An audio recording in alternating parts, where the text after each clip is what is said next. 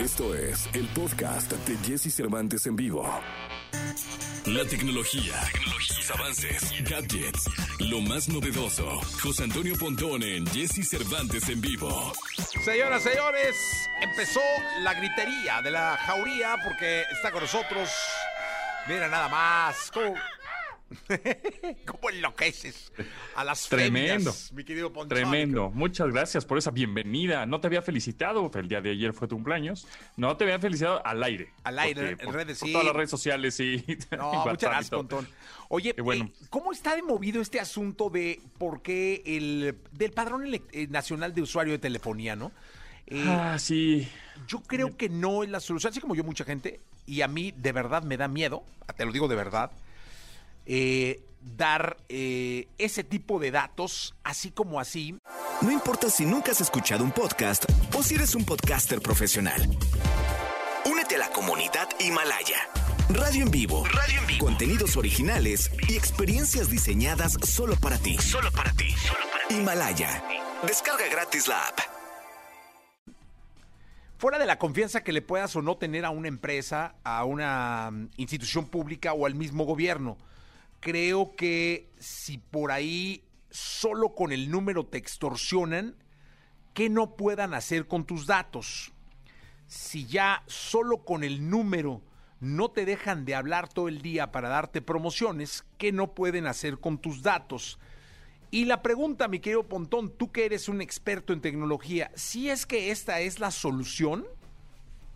No, definitivamente este padrón nacional de usuarios de telefonía móvil no es la solución. O sea, el objetivo es para que no te extorsionen, ¿no? Para evitar estas extorsiones por teléfono y que ya no te hablen y etcétera. Pero esta no es la solución. ¿Por qué? Por varias razones. Primero, para hacer esto de los datos biométricos, datos biométricos puede ser la voz, puede ser eh, la huella digital, pueden ser tu cara, puede ser el iris, ¿no? Entonces, em, tendrías que, primero, em, poner infraestructura a todos los centros de atención a clientes de algún, de las compañías de telefonía, a los estas tiendas de pues, auto- autoservicio y conveniencia, imagínate, son miles, ¿no? Eh, que tengan infraestructura para que te tomen los datos biométricos, número uno. Después, esos datos biométricos, ¿en dónde van a estar re- resguardados? Supuestamente el IFT los va a tener. Bueno, pues imagínate que hace un, par de meses ya querían desaparecer el IFT. Entonces, de repente, si se desaparece el IFT, pues ¿qué va a pasar con los datos biométricos de más de 128 millones de líneas, ¿no? Telefónicas, que son, hay más líneas telefónicas que personas. Después, eh, hay mucha gente que obviamente no quiere dar sus datos biométricos, entonces ya hay amparos para eso. Se tiene que amparar uno antes de, creo que un mes.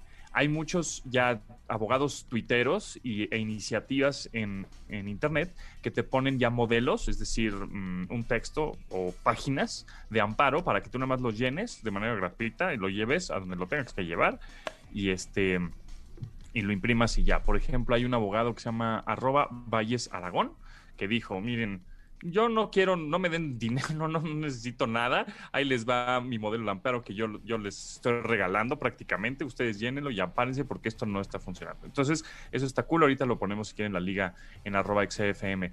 Eh, también hay un sitio que se llama amparomisdatos.mx en donde te explican muy bien lo que está sucediendo y también si quieres este, asesoría o quieres el formato para ampararte, también lo puedes descargar de manera gratuita y hay 31 días restan para promover el juicio de amparo. Entonces, bueno, otra, otra cosa por la cual no va a funcionar es, em, va, supuestamente eh, vas a tener los datos biométricos de toda la población.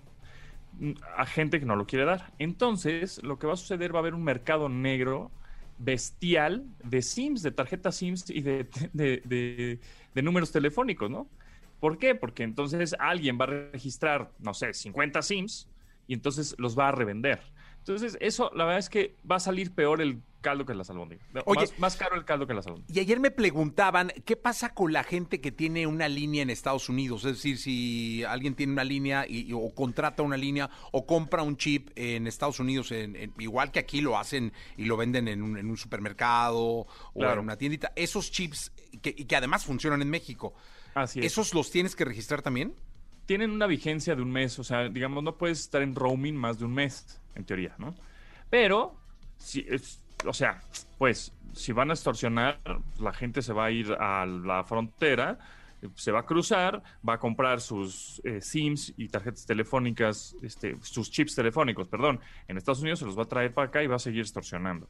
O este, nosotros vamos a tener números de Guatemala, por ejemplo, ¿no? Entonces, la verdad es que no, no es la solución para evitar las extorsiones. Creo que hay otro tipo de soluciones, como por ejemplo hacer, poner antenas inhibidoras de señales en las cárceles, ¿no?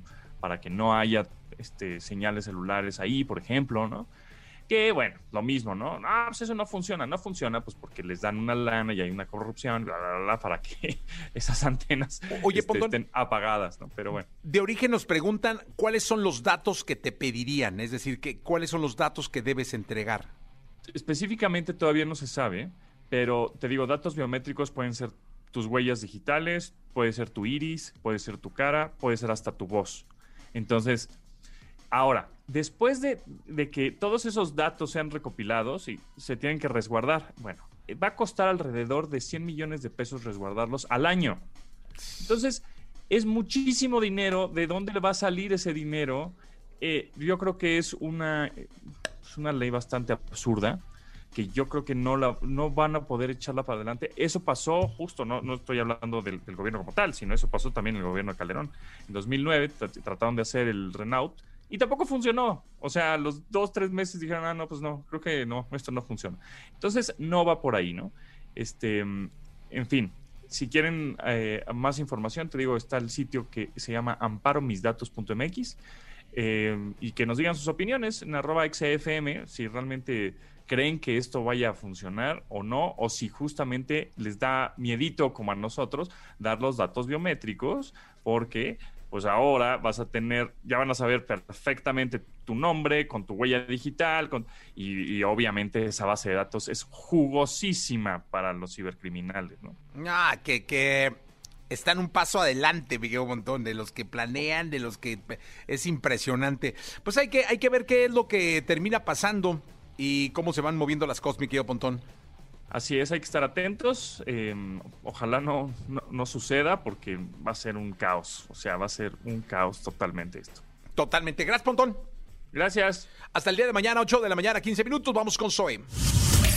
Escucha a Jesse Cervantes de lunes a viernes de 6 a 10 de la mañana por Exa FM.